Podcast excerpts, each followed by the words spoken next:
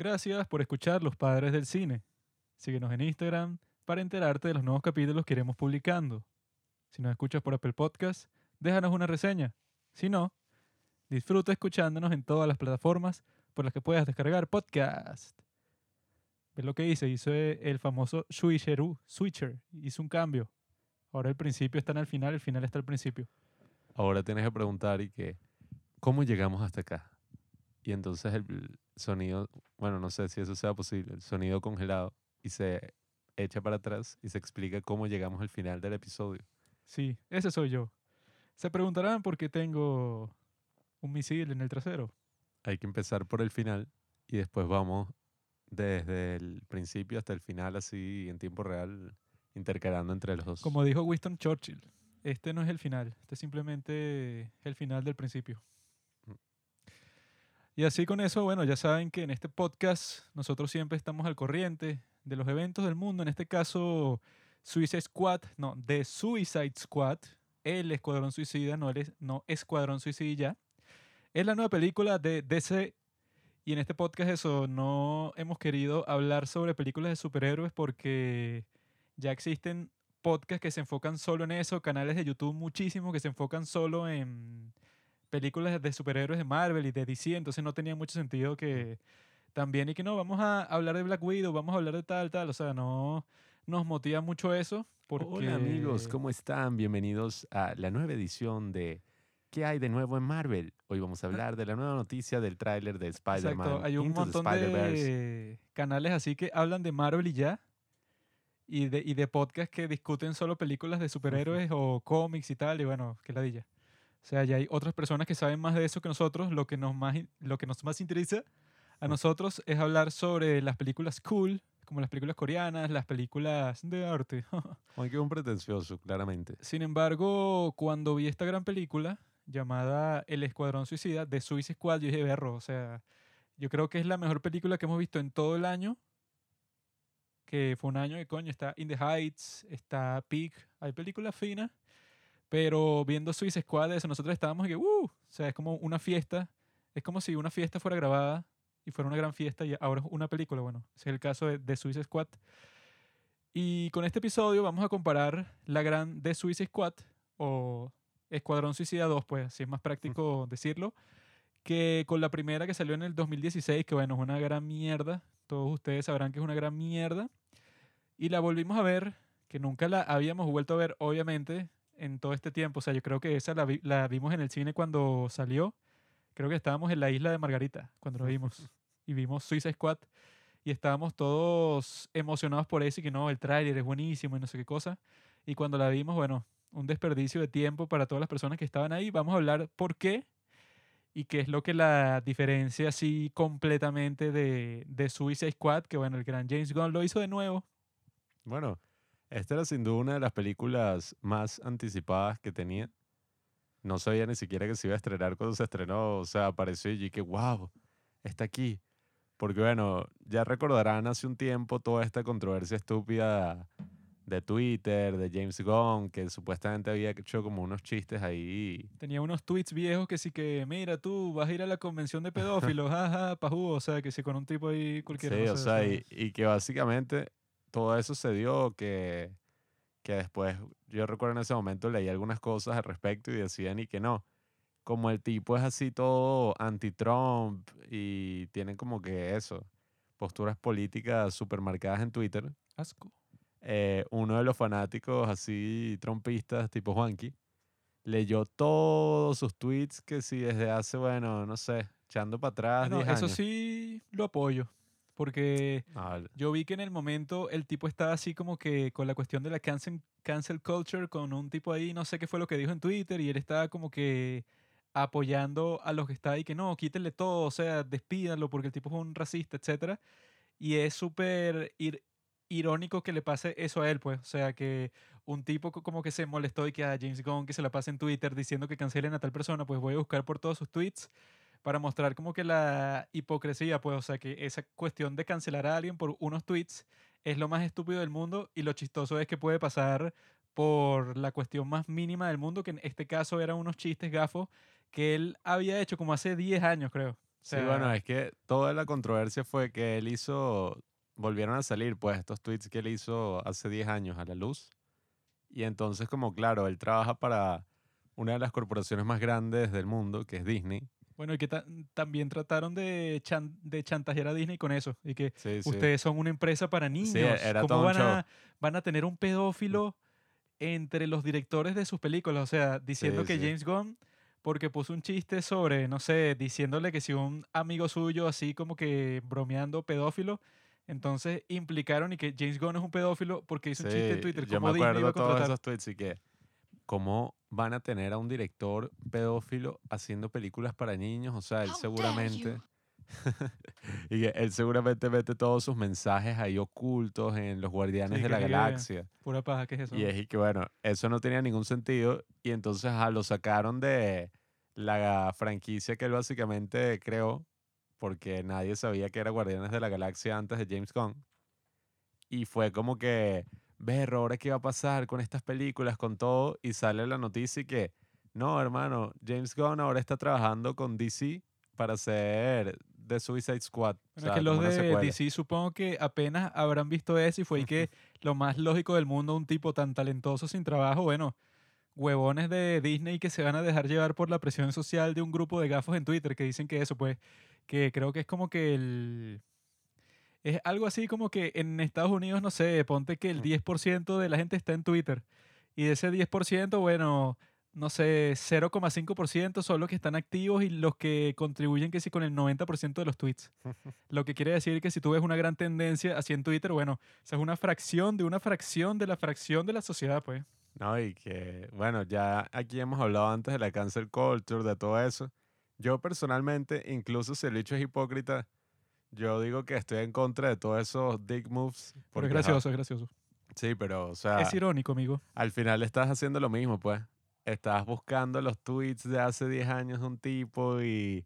Por eso es irónico, porque están haciéndole exactamente lo mismo que él apoyaba. Sí, sí, pero, o sea, estás haciendo lo mismo. Sea por ironía, sea por otras razones así. Es irónico, no cuenta. No, no, todos son malditos, Juanqui.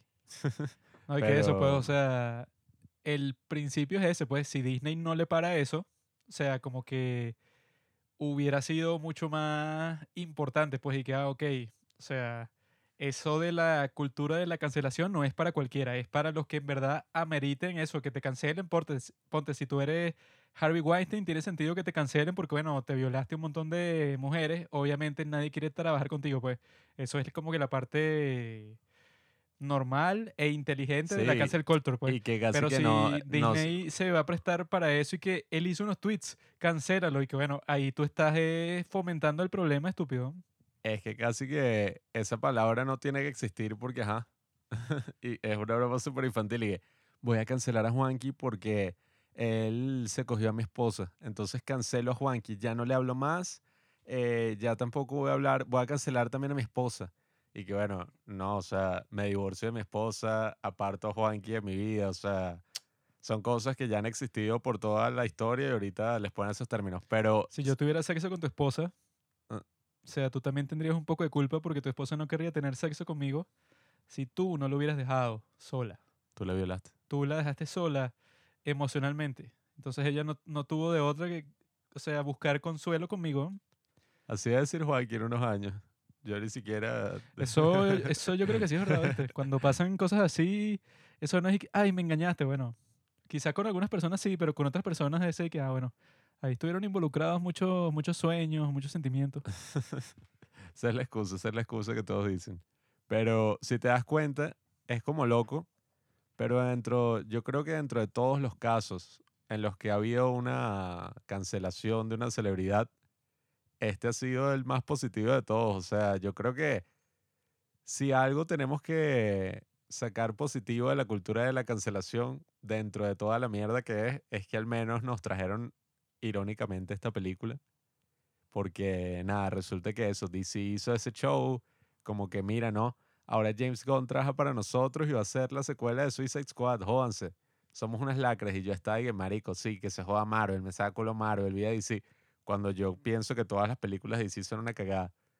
Y nada, o sea, resulta que después él se reconcilió con Disney Y fue y que no, sí, sí, él va a volver, él va a hacer las No- otras. No sé si tanto se reconciliaron, sino que Disney dijo y que somos unos retrasados. Sí, sí, o sea, básicamente Disney O se vio obligado a echarse para atrás, so- pues. Sobre todo en cuestión de negocios, por un grupito estúpido en Twitter hicimos posible que nuestra competencia, que es DC, se hiciera con los talentos de nuestro director, que es el más talentoso de todos en Marvel. O sea, Sí, o sea, yo creo que pasaron como dos horas hasta que ajá, se bajaran los humos y dijeron y que, ok, estamos haciendo la decisión más estúpida posible y básicamente ya fue y que no, mira, James Gunn está de vuelta para hacer Guardians of the Galaxy, pero sin embargo, él seguirá con ese proyecto de Suicide Squad, pues. Obviamente. weón. Así que básicamente porque eso. el tipo no es retrasado y que, ah, bueno, eh, lo siento, DC, eh, ya voy a volver con mis amigos de Disney que me despidieron por una estupidez, pero no es importa. que el bicho salió ganando, pero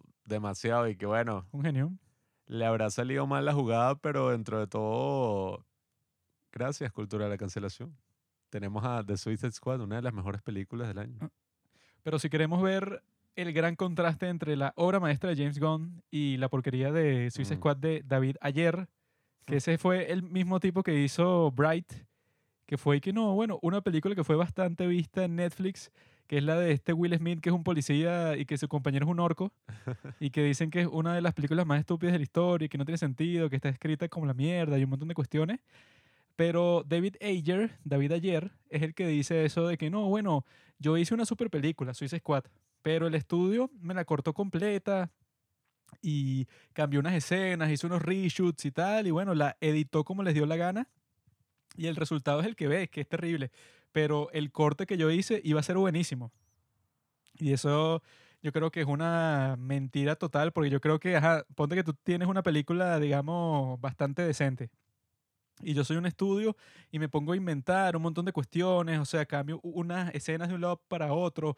Quizá la película, eso, capaz, o, o sea, ajá, se vuelve peor y un montón de cuestiones, pero es mentira que va a pasar de ser, digamos, por ponerle una puntuación, un 8 de 10, a lo que vimos en el cine, que Suicide Squad, esa la primera, Cero. es que es un cero, ¿no? O sea, todas las actuaciones son una mierda y ya por ahí podemos ver que es mentira lo, lo que dicen e, ese mito de la película, que hay un gran corte escondido en donde la película verdaderamente es buena, porque la película es tan terrible en tantos aspectos que tú piensas y que, bueno, yo creo que eso es imposible. Y si solo ves eso, como que cuál es la sinopsis y la comparas con la sino- sinopsis de la otra, que nosotros que vimos estas dos películas así como una double feature, o Mm. sea que eh, nos sirvió para ver el contraste bastante claro entre las dos películas, pues que la primera se tarda, no joda, 30 años en establecer qué es lo que va a pasar, ¿no?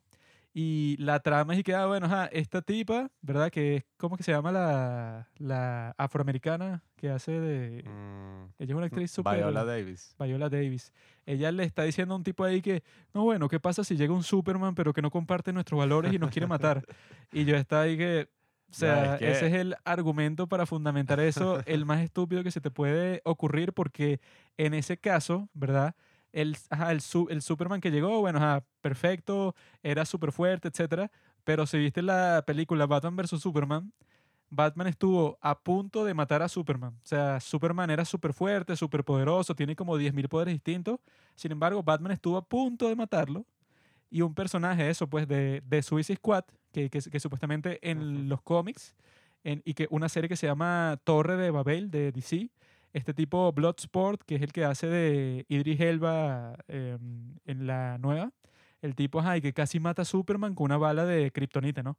Entonces eso, en la primera película y que bueno, ¿qué, ¿qué haremos para vencer a Superman? Es casi imposible y que bueno, Batman solo casi lo vence. Entonces ya ese Suicide Squad no tiene razón para existir y eso, que el, el villano principal de la primera película es alguien que era parte del Escuadrón Suicida al, al principio y eso, y como vi que em, viendo la película otra vez, ves que toda la motivación de ese villano te lo dicen como en tres frases que, que ella le dice a su hermano y que ahora los humanos adoran a las máquinas. Por eso crearé una máquina y destruiré todas las máquinas. O sea, una vaina que, que no tiene sentido y que es como se burlan del cliché ese de Thor 2. que en Thor 2 es como que así el estereotipo de la película y que llegó un villano, ¿no? Y tiene como que este aparato que dispara un rayo así para el cielo y no sabemos qué hace, pero el punto es que si lo dispara por tiempo suficiente, se destruye el mundo. Entonces hay que evitar que se destruya el mundo. Esa es como que la herramienta favorita así de todos los villanos en las películas de superhéroes, que es y que bueno, por alguna razón, porque yo creo, pasa también en Los Vengadores, ¿no? Pero ahí es como abrir un portal y una broma. Pero... Pasen esa y pasen la de Superman, que es que no, llegaron estos tipos Que, sí. des- que sacaron de la zona fantasma ese y tienen este rayo que dispara así para el cielo y que bueno, si pasan, no sé, tres días con ese rayo se destruye todo el planeta y que, ah, No, y además, por ejemplo, eso que tú dices de que allá, ajá, el personaje y que Amanda Waller, el que interpreta a Viola Davis, es y que, ¿qué pasa si llega un Superman que es malo y tal? Y es y que, bueno, ajá, tienes a Flash, tienes a Batman, tienes al resto de superhéroes. a la Mujer Maravilla. O sea, y que no, ellos existen solamente para atrapar a los miembros del Escuadrón Suicida. Pero, o sea, no, no tiene ni sentido. Pudieron atrapar a los miembros del Escuadrón Suicida, pero los miembros del Escuadrón Suicida son los que van a matar a super- al próximo Superman. No tiene De ningún sentido. una de los miembros del Escuadrón Suicida es Harley Quinn, que es una tipa ahí loca con un bate. No, y que no, bueno, tú la pones contra Superman o un tipo que se parezca a Superman y se jodió. No, y por lo menos, bueno, eso que tú dices de David Ayer, yo digo que debe ser un 30% verdad en el sentido de que yo recuerdo cuando yo, bueno, no sé, ¿de qué año es que es esta película? 2016. Bueno, hace cinco años yo recuerdo las noticias así de que, que, bueno, ya estaba lista la película, pero empezaron a hacer reshoots. Y yo que, no, tú te imaginas eso así como director, o sea, tú haces tu película, ya está lista y tal, y el estudio y que, no, mira, vamos a volver a grabar varias partes de la película, pero no nos gusta. Bueno, y que eso fue lo que yo vi, que los tipos contrataron a la compañía que hizo el tráiler para que reeditara la película. Que es la idea no. más estúpida que he escuchado en toda mi vida y por eso es que se siente en la película como que hay un montón de momentos así. Casi que todas las frases que nosotros lo, lo que decíamos cuando la estábamos viendo era que parecían cinemáticas de videojuegos. Porque en todas las cinemáticas de videojuegos, como los personajes, las animaciones son como que incómodas, o sea, que no, que no se ve muy bien. Entonces todos los, los movimientos se ven como que poco naturales y todas las frases son como que súper formulaicas. Sí, sí, que sí, bueno, el ahí. momento que más me acuerdo que es así es en el que Harley Quinn están como que caminando por la calle y ella parte una ventana para robarse un bolso en una tienda porque, bueno, no le importa nada. Y cuando todos se le quedan viendo y que, y, we're bad guys, así que lo dice como que de esa forma así que, bueno, que parece un momento que hicieron solo para el tráiler, para que se viera cool cuando lo ves así en un montaje con música y tal. Pero durante la película es y que, ajá, o sea, este personaje es medio retrasado, que está en plena misión para, sal- para salvar el mundo y eso, y todo el mundo se escandaliza cuando ella parte la ventana porque eso, todos están como que al borde.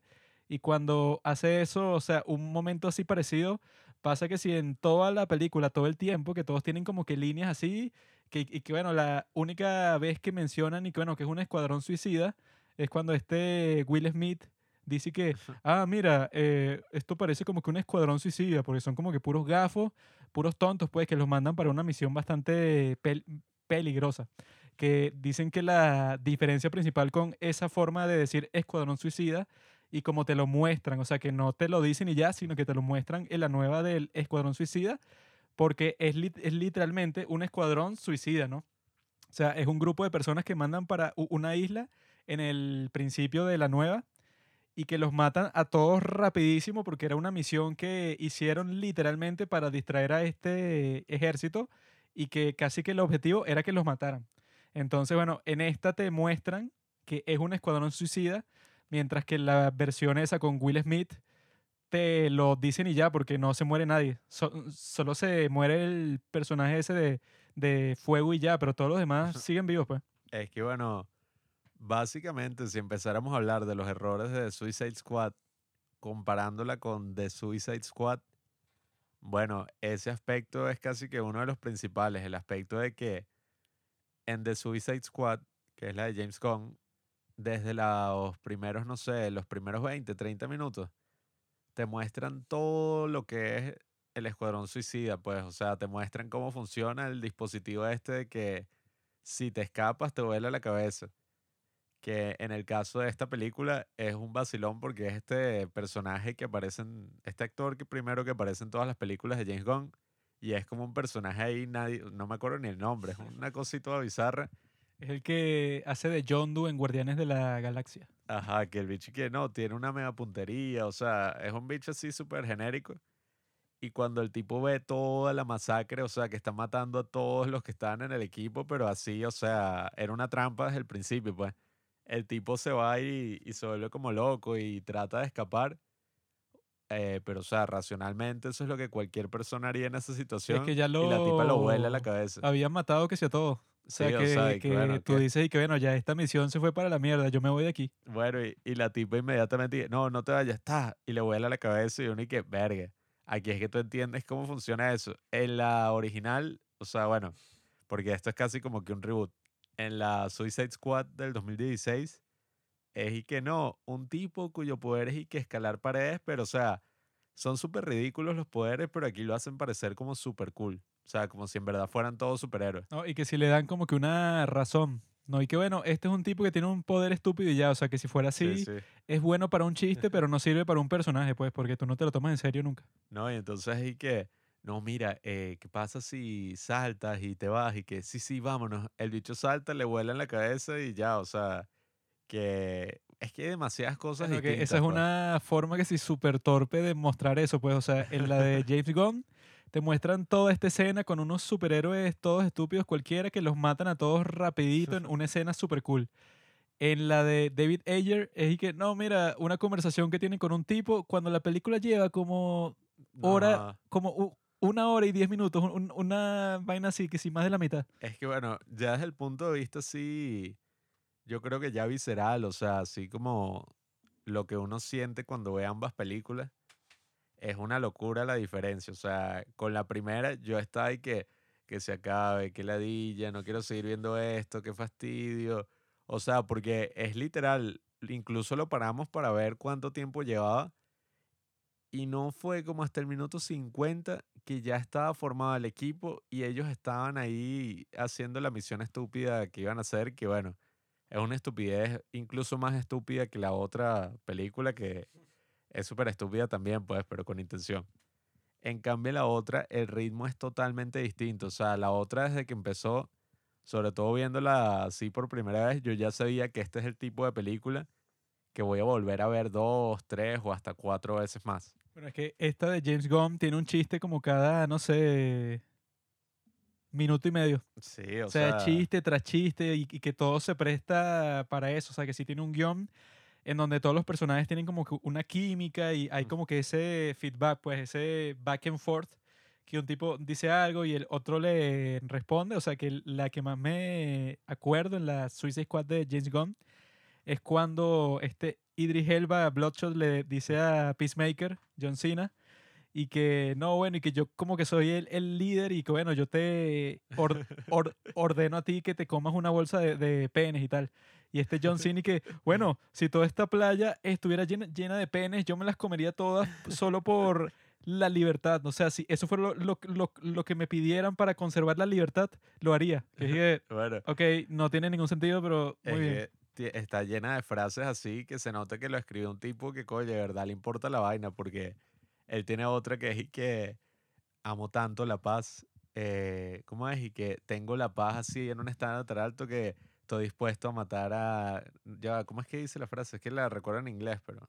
Sí, o sea, que dice que, que estoy dispuesto a matar a todos los hombres, mujeres y niños que requiera eso para mantener la paz. Y que, Sí, sí. porque todos le dicen y que ya va, tú te llamas Peacemaker, pero te vi como matabas como a 10 personas y que, ajá, mato a toda esta gente, pero es para eso, para, man- para mantener la paz. Y que, Es una cosa así que amo tanto la paz que no importa cuántas hombres, mujeres y niños deba matar para mantenerla. Pero mi frase preferida es la que dice el Polka Dot Man, que dice algo así y que ah, a, mí, a, a- mí se me hace muy difícil matar, pero si me imagino que todas estas, estas personas son mi madre, se me hace mucho más fácil. Que dije, Y este, este Bloodsport y que muy personal. Y decir que, que, que le dice que, ok, TMI, que too much information. Es que, como te digo, o sea, y desde el principio te das cuenta que esta película tiene algo que le falta a la otra, que es un estilo de verdad interesante, pues un buen estilo. Porque la otra película, o sea, tiene ese estilo de mierda que hicieron como tratando de hacer un universo cinematográfico de DC. Y es el mismo estilo de, ¿cómo es? El Hombre de Hierro, Batman vs. Superman, eh, la Liga de la Justicia. Creo que esas son todas las que así de mierda, ¿no? Todas las que ha sacado DC. Bueno, tiene como que ese mismo estilo de mierda. Ah, bueno, La. Mujer Maravilla, o sea, La Mujer Maravilla, mu- muchos la defienden, pero a mí me parece una basura también.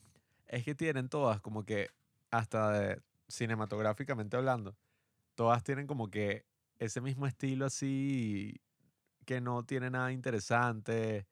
Son como todas estas tomas No, monótonas. eso, o sea, si David Ayer dice que no, que mi película en verdad era muy buena, pues solo mira la forma en que está grabada toda la película. O sea, está sí. grabada de la forma más genérica, así como era DC todo ese tiempo.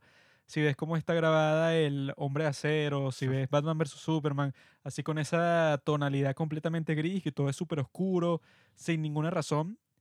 Sobre todo en Suicide Squad, que es como que más chistoso y tal, o sea, que no, está, no es tan dramática como en las otras películas, sin embargo, esa está grabada así como que súper genérica. Entonces yo no le puedo creer a un director así que dice que, bueno, a ti te habrá ofendido que los tipos te dijeron que iban a hacer reshoots y toda esa cuestión, pero dudo que exista un corte de una película tan mala que en realidad haga que todos los fallos de la película sean buenos, pues, o sea, no, no, Es como la no de- tiene sentido. La de The Snyder Cut, que todos y que, no, o sea, aquí es que se demuestra cuando un director, si le dan rienda suelta y puede hacer lo que quiera, este era el corte que él quería. Ojo, yo no lo he visto, pero vi las diferencias y que igual sigue siendo una película de mierda.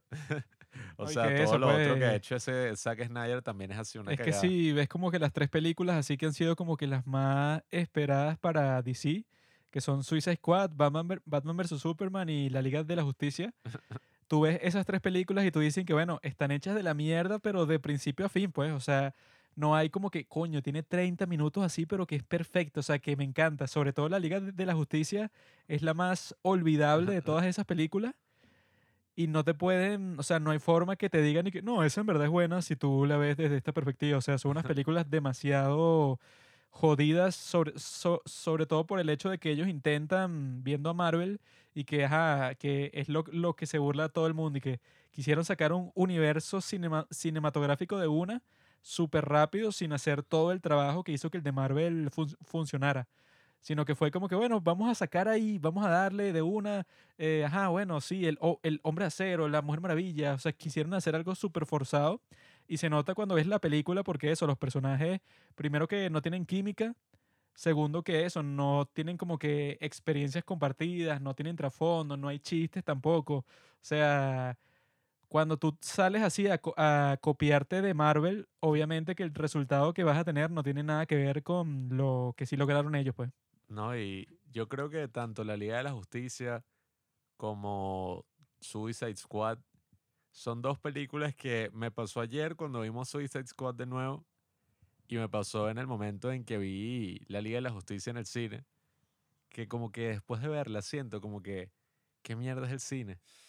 o sea, como que, ¿qué mierda? O sea, me siento como tan miserable porque es lo que nosotros hablábamos antes, que nosotros una vez hablamos de que cuando tú ponte una pintura, tú estás en un museo, ves como una pintura de mierda y tú dices y que, ah, bueno, eh, no me gustó la pintura, perdí mi tiempo. Sí, o sea, es una experiencia que dura como cinco segundos. O sea, tú la ves instantáneamente y, tú dices que, "Meh". O todavía una canción, ponte que estás, no sé, ay, este nuevo artista que me gusta sacó una canción y resulta que la canción es mala, bueno, que tres minutos, cinco minutos, máximo diez. Pero cuando ves una película o a veces una obra de teatro, básicamente te tienes que calar, bueno, y no me imagino un libro, te tienes que calar como dos horas y media o dos horas de película en la que uno ya los 30 minutos uno sabe que es una mierda. O sea, uno no se sale porque uno tiene curiosidad y que bueno, esto capaz mejora, pero uno dentro de sí sabe que es una mierda y ya llega un punto que yo recuerdo cuando se terminaron estas películas que yo estaba como que, marico, tengo que ver una película buena para quitarme el mal sabor de la boca. Bueno, y con la Liga de- la Justicia es donde más se aprecia eso, porque esa sí es terrible de principio No, a no. fin y el final es lo peor. Y que, y que te digan y que no, esa película en verdad era buena, pero el estudio intervino para tal y tal cuestión que querían cambiar. Si ves que el villano de esa película es que si un villano de videojuegos, pues es un tipo que tiene como que un objetivo súper genérico. Y que yo quiero dom- dominar el Es mundo. el mismo que en Suicide Squad, porque es lo que te digo, va desde el guion, que ya, o sea, las motivaciones, los villanos son una mierda, que Marvel tampoco se salvaba de eso. O sea, Marvel tuvo un coñazo de villanos de mierda. This one was invented by a writer. Mentira, hablando Marvel claro. fue fino. Bueno, a la gente no le gustó el villano que sí de Civil War, porque que no, es muy genérico, como que la motivación que tiene, pero eso, Marvel tenía su problema con los villanos, pero era algo que tenía sentido porque estaban como que comenzando, desarrollándose, etcétera.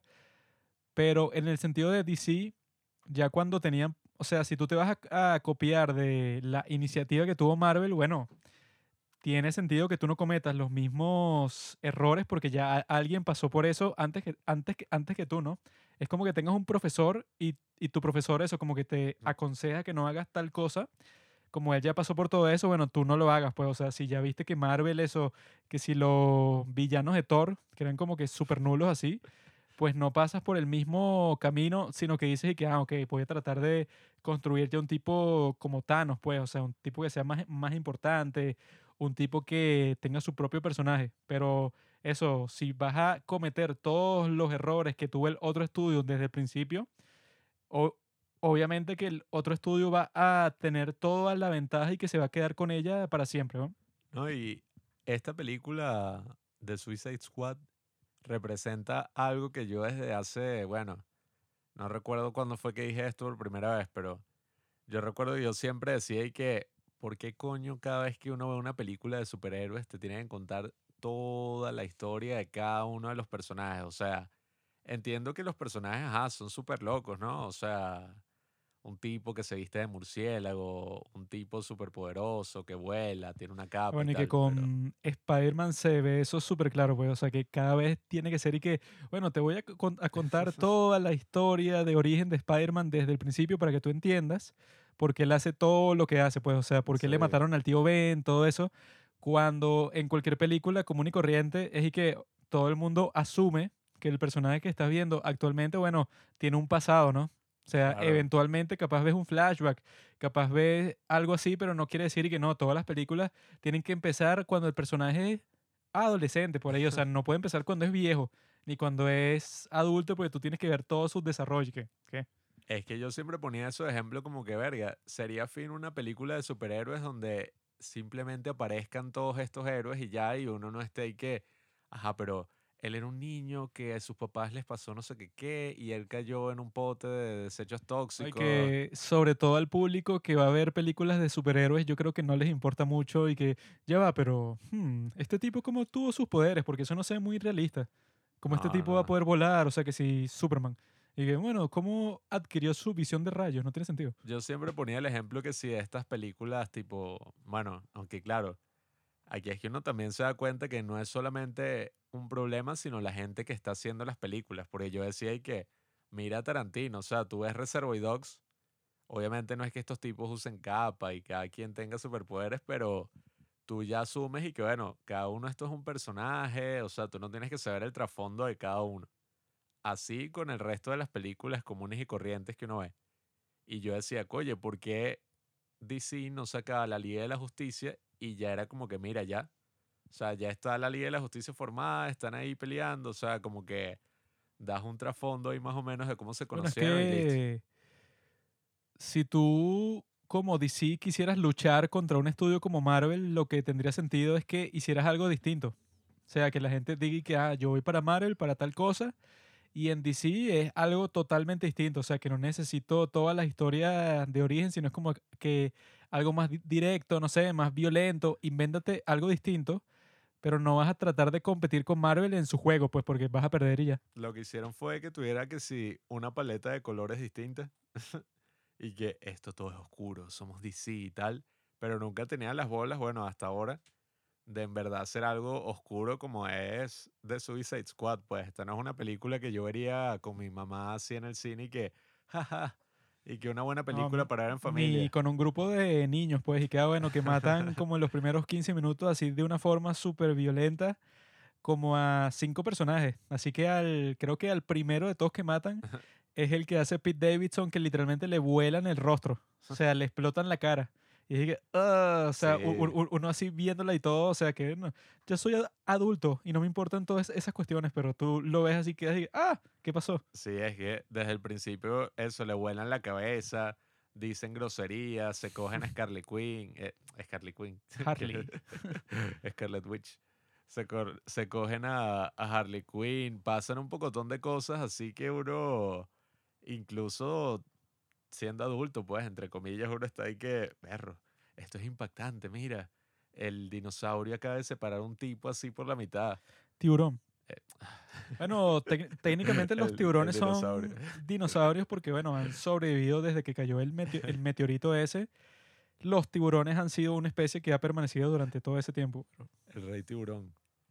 Pero esa, esa película se nota que es lo que, lo que necesitaba DC luego del total desastre que fue Suicide Squad. Sobre todo en el sentido de que yo estaba escuchando un podcast en estos días que es con David Wong, que fue mi gran mentor en la página Cracked. Es un tipo de eso que sabe mucho de cine y que sale de invitado en este podcast que se llama Story Mode. Y los tipos estaban conversando sobre por qué los blockbusters actuales son como que todos así formulaicos. Y ves claramente en Suicide Squad que todos estos personajes, o sea, toda esta forma en que está hecha la película, o sea, no, no tendría sentido si tú lo ves desde una perspectiva como que creativa. O sea, si tú dices y que, bueno, si tú empiezas a escribir un guion, la forma en que presentan a los personajes no tiene sentido, la forma en que pasa tal y tal y tal cosa no tiene sentido. O sea, si tú piensas en todo eso, eh, tiene sentido como si tú pensaras que no, bueno, alguien se sentó a escribir la película y después se la dio al estudio y que, bueno, vamos a producir este guion y eso. Cuando él dice que cuando son películas así de estudio, eso no funciona así, pero en lo absoluto. O sea, la forma en que probablemente hicieron Suicide Squad, la de David Ayer, la del 2016, fue que, bueno, que te dijeron y que, ok, en esta parte tiene que haber una escena de acción, porque sí, Ah. eh, vamos a poner a la actriz esta que hace de Enchantress, simplemente porque hay un, un montón de gente que la va a ver solo porque ella es popular. Eh, o sea, hay como mil intereses distintos financieros, de marketing, de un millón de cosas que tiene en mente el estudio y que se las impone a, a todos los artistas que están trabajando en esa producción. Entonces, cuando tú trabajas con todas esas condiciones, la forma en que tú hiciste la película no tiene nada que ver en cómo haces una película independiente, pues, o sea, que fue que este tipo hizo el guion y después de eso es que empezó a pensar que, ah, los recursos que voy a necesitar y tal. Estas películas de blockbuster, estos la, de los estudios mainstream, funcionan al revés, pues, o sea, es un estudio que, que- que quiere hacer una película, ya tiene un concepto más o menos, ya tiene como que a los actores en mente y solo contratan a alguien para que la filme, porque bueno, alguien tiene que hacerlo, pero no están pensando y que claro, esta va a ser la visión de David Ayer. Mm. En cambio, obviamente, el éxito que tuvo James Gunn es que sup- supuestamente a él sí le dieron la libertad creativa, pero 100%, y que bueno, tú escribes el guion y tú dirígelo. eh, o sea, obviamente ajá, tendrás como que estas condiciones que Sí, tienes que creo- cumplir y estas que le cuestiones. y que tú puedes hacer lo que quieras con todos los personajes, lo único es que no puedes matar a Harley Quinn y ya. Sí, o sea, le ponen unas condiciones al principio y lo dejan suelto. Cuando al parecer a David Ayer le, o sea, eso no fue para nada así, pues fue como, como que de principio a fin y que no, esta escena no me gustó, bórrala. Vamos a cambiar este personaje, vamos a cambiar todo el rol de la historia y eso se, se nota completamente. Sin embargo, esa última, esta de la Suicide Squad de James Gunn tuvo problemas financieros porque eso, dicen que la razón por la que, entre comillas, fue un fracaso en taquilla fue supuestamente porque, bueno, comenzó con toda esta, esta cuestión de la variante Delta y tal. Entonces, que Mm. dicen que no es que mucha gente la fue a ver porque justamente cuando se iba a, estre- a estrenar fue que muchos países fue que no, bueno, vamos a implementar estas nuevas restricciones por la variante para que la gente no se contagie y tal. Entonces dicen que, que- que creo que fueron 2,8 millones de hogares en, en donde la gente vio Suicide Squad por el servicio de H- HBO Max y que no fueron al cine, pues. Entonces di- dicen que en cierto sentido, ya que gastaron, creo que el presupuesto de la nueva de Suicide Squad fueron como 160 millones de, de dólares. Esperaban eso, pues una ganancia como se ha visto con otras películas de Marvel, Sí, o que, si un billón de dólares, que una si cuestión con así. Deadpool y tal, que creo, si no me equivoco, Deadpool se convirtió como en la película R-rated más eh, taquillera de la historia. Sí, ellos esperaban unas ganancias grandísimas, pero bueno, no pueden culpar a James Gunn porque eso fue, si no estuviéramos en pandemia, obviamente que las ganancias hubieran sido Sí. muchísimo más grandes. Casi que lo mismo eso, que Guardianes de la Galaxia, películas así que llegan a una cifra altísima. Pero lo estaban culpando así de cierta forma, como que no, bueno, financieramente no le fue tan bien, a pesar de que la crítica y que las personas eso que comentan películas, creo que en Rotten Tomatoes la Suicide Squad del 2016 tiene que ser 26% de los críticos, cuando esta de James Gunn tiene 92%, porque obviamente es 10.000 veces mejor y, y yo, y yo creo que se nota principalmente en los, en los, en los personajes, porque viendo las dos películas así, una después del- de, la otra, que les recomiendo que lo hagan si les interesa, pues, o sea, cómo se hace una película, todos esos aspectos del cine. En, en nuestro caso fue fácil darse cuenta de que la forma en que presentan a todos los personajes es completamente distinta. Y bueno, obviamente, pues como empieza Suicide Squad del 2016, es que, oh, Deadshot, todas estas armas, el tipo hace, eh, es, tiene la puntería que nunca ha, fa- ha fa- ha fa- ha fallado un tiro en toda su vida. Básicamente son que sí, trailers de todos los personajes que van apareciendo. O sea, que sí, un tráiler de dos minutos de cada personaje. un tráiler y super cringe, pues, o sea, que te lo ponen así en pantalla y que yo creo que es verdad lo que dice ese, ese, ese, de, ese video de YouTube que vi hoy, que el tipo dice que la Suicide Squad del 2016 no hay como que una perspectiva constante, sino que es simplemente, bueno, este grupo de personas y que casi que todas las conversaciones que, los, que, que tienen, que ellos en donde se relacionan, o sea, los personajes unos con los otros, es caminando de locación en locación. O sea, mientras están caminando, conversan y que, no, mira, quizá nos podríamos ir, quizá tal cosa. Ahí es donde tienen todas sus interacciones y que se ve súper pirata porque no pasa como en la nueva, que bueno, que tienen un campamento, que tienen como que van a un bar y todos están divirtiéndose, o sea, que sí, emborrachándose juntos y tiene sentido que el grupo eso se vuelva como que más cercano. O hasta lo del mismo tiburón que se va a comer a Ratcatcher 2. Ajá. O sea, ya ese momento da para... Sí, ahí tienen toda esa interacción ahí que, que mira, no te comas a tus amigos porque este grupo no va a funcionar si todos te tenemos miedo. O sea, tiene que existir una confianza y tal. Pero en la del 2016 nunca existe un momento así, sino que todos desde el principio quieren irse. Pues, o sea, todos están buscando como que el momento para escaparse de la cuestión que no tiene sentido porque ya desde el principio si tú estableciste eso de que no, bueno, te puedo explotar el cráneo cuando sea porque tengo este implante que te pusieron, bueno, entonces ese punto de, de la trama ni debería existir, pues. Sí, o sea, Solo lo- existe porque el estúpido, ese de boomerang y que, no, yo, yo creo que eso es mentira, creo que nos dijeron eso solamente para en- engañarnos. Cuando te hicieron una operación para ponértelo, de bolas que no te están engañando. weón. No, y que aparentemente eso se controla desde un teléfono. O sea, no es así que aquí que es como toda una estación, que esa es otra parte súper fina de la película, que ocurre hasta como un mismo drama entre los que trabajan en el escuadrón. O sea, la parte de, como de los gerentes, qué sé yo, del escuadrón suicida. Ocurre hasta un drama y un desarrollo de personaje ahí. En esta es literalmente eh, la tipa esta, pues Viola Davis, y que no, necesitamos este equipo, yo voy a hacer esto, y ya, o sea, no hay ningún drama, no pasa Sí, y absolutamente que nada. es que desde el principio te hacen un chiste de eso, que los tipos están apostando de quién es el que se va a morir primero del grupo. O sea, que es como que no se lo, no se, no se lo toman en serio porque ellos como son los que están administrando todo eso, saben que la tropa que va a llegar para esa playa, bueno, es un grupo de gafos que mandaron solo para que se mueran y ya. La zarigüeya. Sí, bueno, que esa es La- una, la comadreja esa es una criatura infernal, weón. Yo cuando vi eso, yo dije, bueno, si yo estuviera viendo la película y tuviera como 10 años, yo creo que tuviera pesadillas que si por un mes viendo esa vaina, yo dije, qué asco, o sea, bicho todo feo, negro así, eh, tiene unos movimientos todos salvajes, o sea, yo cuando lo vi, yo lo que, lo que estaba diciendo es eso, y que esta es una criatura demoníaca, weón, qué asco que me pongan a ver esta cuestión. Y al final, bicho, y que no, está vivo, en verdad no se murió. Que decían y que sería fino que en todas las otras películas de Suicide Squad siempre aparezca este personaje y uno cree que se muere y al final no se muere. No sé para qué llevaron a ese tipo, porque no sé qué tanto daño puede causar si los otros tienen armas y tú tienes una comadreja ahí toda fea que supuestamente es salvaje, pero ajá, ¿qué importa si todos los demás con armas yo creo que le meten tres tiros así como a cualquier persona y ya está muerta, ¿no? ¿qué coño? Mató a 27 niños. A niños, bueno, yo puedo matar a 27 niños también, ¿no? Y básicamente lo, el tipo, ajá, bueno, el tipo, no sé, el- el- la, criatura. criatura, ¿no? salió vivo así y entró de nuevo en el pueblo que, ajá, o sea, tú ves una broma de esas y...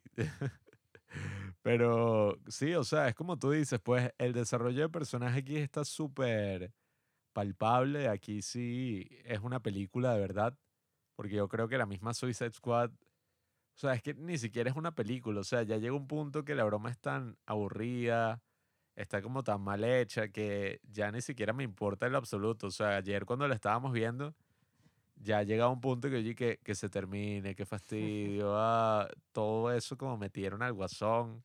Ah, bueno, es que yo creo que ese es el pecado más grande de todos. No, Porque no. esa película dura como dos horas y cuarto, creo, y sin ninguna razón, porque la nueva de James Gunn dura dos horas y pico, pero eso es porque tienes a como que el clímax, que es cuando están con el Starro, el conquistador y eso, que están como que la gran pelea entre Peacemaker y Rick Flag. Ese supuestamente sería como que el clímax, y lu- lu- luego cuando Bloodshot lo mata, pues, o sea, toda esa parte era como que el clímax de toda la película, pero, pero tiene también como que un clímax extra en donde, bueno, pasa toda la parte épica en donde se escapa esta, esta criatura del espacio, este ali- alienígena y bueno, mata a, a toda esta gente, o sea, se, se hace básicamente con la propiedad de la isla y que ese es como que el, seg- el segundo clímax en donde se refuerza eso, pues, o sea, que es un escuadrón suicida, que todos se están lanzando a esa aventura sabiendo que les pueden ex- explotar la cabeza en cualquier momento.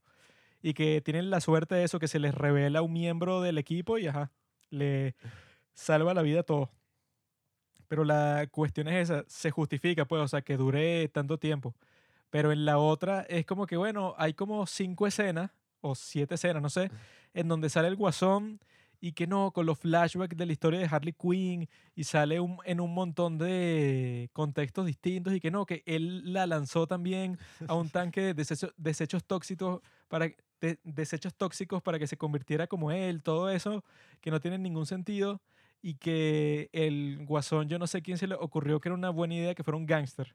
O sea, que fuera un tipo así que co- como que en un club de striptease y El tipo tal era que sea un trapero, y una cosa que así. tenga así como que esos dientes así de metal, toda esa vaina no tiene ningún sentido y que la actuación es una mierda, o sea, que yo, yo me acuerdo cuando salió fue que, ajá, Jared Leto, el tipo eso, y que le mandaba condones usados a los miembros del elenco, porque claro, es que él quería hacer como un actor de método que le estaba así como que metido en el personaje de un loco y que ¿para qué hiciste todo eso si tu personaje es una mierda? O sea, no, no solo una basura en cómo tú actúas, sino las líneas que tiene son como que, que e- e- eso que suffering becomes despair, despair becomes power. Cuando, o sea, le dice como que una vaina así a Harley Quinn, pero unas cuestiones así que no tienen sentido, que son más No, como no. que de un tipo que así que se la da de edgy. Y que, ay, qué La- malo. La broma es que si todas las escenas más cringe así en la historia del cine, en su mayoría estarían protagonizadas por este tipo, porque primero, él también tiene como su excusa, ¿no? Jared Leto, y que no, es que a mí me cortaron la actuación. Pero yo Pura no sé, o sea, yo no sé cómo con la edición tú puedes crear momentos tan cringe como, o sea, todo lo que Es ocurre. imposible, es imposible. El tipo actuaba como, yo le dije a Juan que en un momento, y este dicho no es el Joker, este dicho no es el Gozón, este es el, la máscara de Jim Carrey. Y ni siquiera, eh, más bien, ni siquiera la de Jim Carrey. O sea, yo creo que llega a puntos así, el remake es el hijo de la máscara. Bueno, es que actúa así como si fuera un guasón de una película animada de DC, pero eso, de la más mierda de todas, en donde el guasón es un chiste. Bueno, ese es el guasón de Jared Leto, porque todo lo que dice suena falso, pues, o sea, suena estúpido. Suena cuando dice que honka, honka, que tengo esta tipa, y bueno, que te regalo a, a mi novia, a Harley Quinn, y te mato. O sea, no, nada tiene sentido. Todo lo que hace en la película, No, todo lo que dice. es Eso que pasa eso de que llega el, el guasón con el helicóptero para salvar a Harley Quinn y a los cinco minutos el helicóptero se estrella. O sea, porque le, la- le lanzaron un misil y después se estrella. Que es como que, ajá, y entonces ¿para qué fue todo, todo ese ar- argumento de la trama que el guasón la iba a rescatar? ¿De qué sirvió si eso duró como cinco minutos? Y No tiene sentido. No, el guasón fue a un sitio a pagarle la deuda a uno de los guardias de la prisión, que eso fueron ya, ahí se fueron como seis minutos, todo para Bueno, que es ese tipo le diera un teléfono a si Harley Quinn. cortas todo lo del guasón completamente, la película es mucho más watchable. O sea, tú la disfrutas muy, mucho más así esté hecha como la mierda y eso. Sean como que un montón de montajes que esa es otra cosa que en el soundtrack de la Suicide Squad del 2016 están como que todas las canciones así que ponen en las películas cuando hay un momento cool. Hay como Ajá. 10 canciones así, o sea que si- Simpatía por el Diablo, eh, Bohemian Rhapsody, todas estas canciones que le quitan personalidad a la película, porque no, no es particular para nada, porque todas esas canciones se han usado ya como 10 veces en 10 películas distintas, cuando la Suicide Squad de James Gunn tiene un montón de canciones, o sea, que son propias del soundtrack, eh, que sí, la que más me gusta es cuando pasa la cuestión esa que todas las ratas le suben por encima al estarro del conquistador, que es que ta, na, na, es esa canción que esa la hicieron ori- originalmente para la película y es perfecta porque es cuando ya todo el mundo está así de que mataron a este alienígena monstruoso, pero que sí de la forma más rebuscada posible, pues, que le subieron todas las ratas de la ciudad Las ratas le y, entraban Ja- en el y ojo. Harley Quinn le entró en el ojo con la ja- jabalina, que ajá, e- eso lo hicieron porque se veía cool, pero en realidad no, o sea, no hizo nada, pues, o sea, ella, e- ella, ella entró ahí, pero en realidad las ratas fueron las que hicieron todo el trabajo. Y que la gente dice que el momento así como que emocional más increíble de la película fue cuando la tipa esta Ratcatcher 2 está con la luz esa y le están subiendo todas las ratas a, este, a esta estrella de mar. Y ella tiene el flashback en donde Taika Waititi, que es su, que su padre, que es Ratcatcher 1, le explica que, bueno, es que yo hice esta, esta tecnología para controlar a las ratas porque si las ratas, que son las criaturas más despreciables del mundo, que nadie las quiere, yo hago que tengan un propósito, entonces, bueno, eso significa que todos nosotros tenemos un propósito muchísimo más, o sea, todos los seres humanos, porque las ratas, eso, pues, que son las criaturas que nadie quiere literalmente, yo hice, pues, o sea, que tu- eh, sirvieran de algo, pues, básicamente. Y cuando ella tiene ese flashback, como que está, se, se le caen unas lágrimas y tal. O sea, e- esa es como que la parte más épica, pero si tú la ves objetivamente es como que una escena súper bizarra, pues, y que una tipa que controla todas las ratas, le suben a esta criatura alienígena que está destruyendo la ciudad. Una vaina que e- es eso, que todo el concepto de esa estrella de mar es que sí, directo de Rick y Morty, que es así como que esta entidad que es una conciencia, pero que se reparte en varios seres, o sea que e- es- eso pasó en el capítulo ese de Rick y Morty, en donde el tipo, el tipo básicamente se coge un planeta. O sea, que él y que tiene sexo con un- una tipa ahí que en realidad ella esparce sus conciencias por todo el planeta. Entonces, o sea, es el concepto así súper bizarro de ciencia ficción que lo aplican para esta película y les queda súper bien, pues, o sea, y que es así como que completamente bizarro, o sea, algo que yo creo que no verías en ninguna película de Marvel en lo absoluto. Bueno, justamente ahorita estabas hablando de esa escena y ahí es que vemos el gran problema con, en general, casi todas las películas estas de, de DC de las que hemos hablado y es que mientras en The Suicide Squad podemos hablar de escenas que nos gustaron, hasta el momento solamente hemos hablado de puros momentos que sí, en Suicide Squad, pues momentos estúpidos, pero momentos.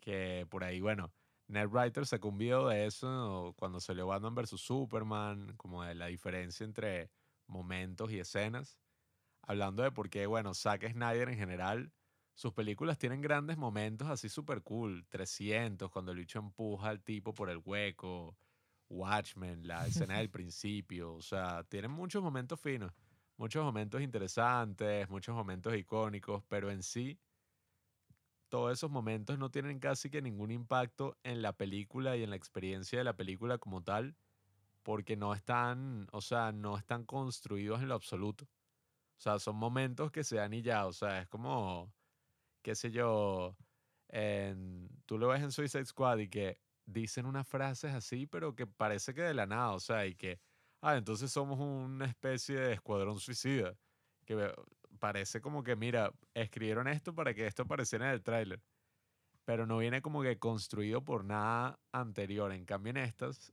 todo tiene como su trasfondo, todo viene construido, o sea, algo que te tisean al principio, al final tiene como que su impacto, hasta la misma jabalina, que fue un chiste estúpido y que, toma, tú eres la única que la puede llevar para... eh, de hecho, se muere, ¿para qué? Y ¿para qué? Y bueno, al final la llevó para, bueno, entre comillas, matar a Patricio Estrella, este gigante alienígena. Y, o sea, y es que tú te das cuenta y de verlo, o sea, es una buena película, o sea, está construida, se siente como algo de verdad, pues algo vivo. Sí, es que ahí, ahí es que entra eso que yo dije que si Suicide Squad del 2016 se hizo así como que por estudio. O sea, un grupo de gente que estaba ahí que, ok, en esta parte tiene que pasar esto porque hicimos unas encuestas y parece que Harley Quinn es un personaje que le gusta a mucha gente y por eso tiene que tener pro- pro- protagonismo en esta escena.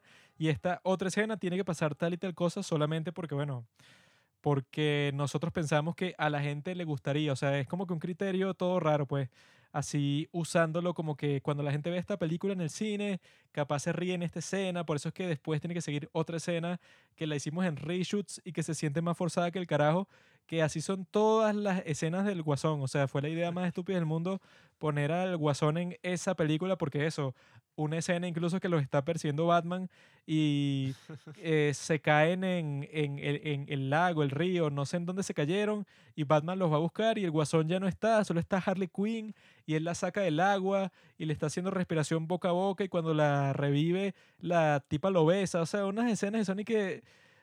¿Para qué? Porque desde el principio están eh, presentando todos estos personajes que no es necesario, son unas escenas larguísimas que, que si con el personaje de, Will Smith está él ca- caminando con su hija y llega Batman y entonces le dice que no quiero hacer esto frente a tu hija, como que lo iba a meter preso porque entonces la hija se puso frente a él y Batman cuando Deadshot le iba a disparar a Batman y toda esa escena es larguísima para presentarlo a él cuando se supone que en ninguna película pasaría eso, pues en cualquier película ajá, tú vas conociendo el personaje poco a poco, como, como pasa en la Suicide Squad de James Gunn, pues. O sea, todos estos personajes, bueno, te revelan algo sobre ellos, como la historia que cuenta es el Polka Dot Man, cuando le dicen y que, ah, ¿y tú qué, y tú qué carajo? ¿Por qué te salen esas protuberancias en, en la cara y todo eso? Y él cuenta toda su historia, que yo vi que ese actor y que se sentía muy identificado con ese personaje porque que él tenía vitiligo,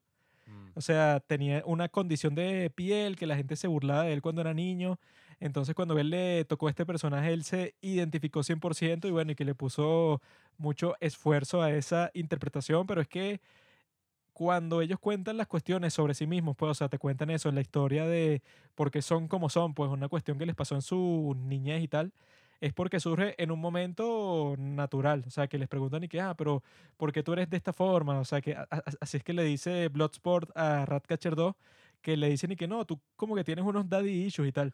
Y a partir de eso es que ella le cuenta y que, ah, bueno, es que mi papá, no sé qué cosa, yo, yo no tengo daddy issues porque mi papá me amaba y me dio el poder de las ratas, o sea, yo no tengo eso, ningún conflicto con mi papá, pues. Entonces, poco a poco es que va surgiendo y que, ah, ¿quiénes son estos tipos? En cambio, en, Sui- en Suicide Squad 1, te lo ponen así como que no, primero hay, hay que darte un tráiler super cringe de todos los personajes en donde eso, te ponemos en la pantalla así con todas sus cara- características. Y yo creo que eso sí es importante, lo que dice el tipo ese en el, en el, en el video de YouTube, que tú cuando haces eso y dices que supuestamente el personaje de Will Smith es el, es el protagonista, pero al mismo tiempo nada es desde su perspectiva, sino que todo es como que puras escenas una después de la otra, pero están como que sin conexión. Bueno, la frase que resume completamente ese punto es cuando aparece el personaje de Katana y es que este es Katana, es una tipa, qué sé yo, japonesa, eh, viene, eh, murió su esposo y lo está vengando, no sé qué broma, y que no le recomendaría que se metieran con ella, porque si no los va a cortar a la mitad y que su espada atrapa las almas de la gente que mata.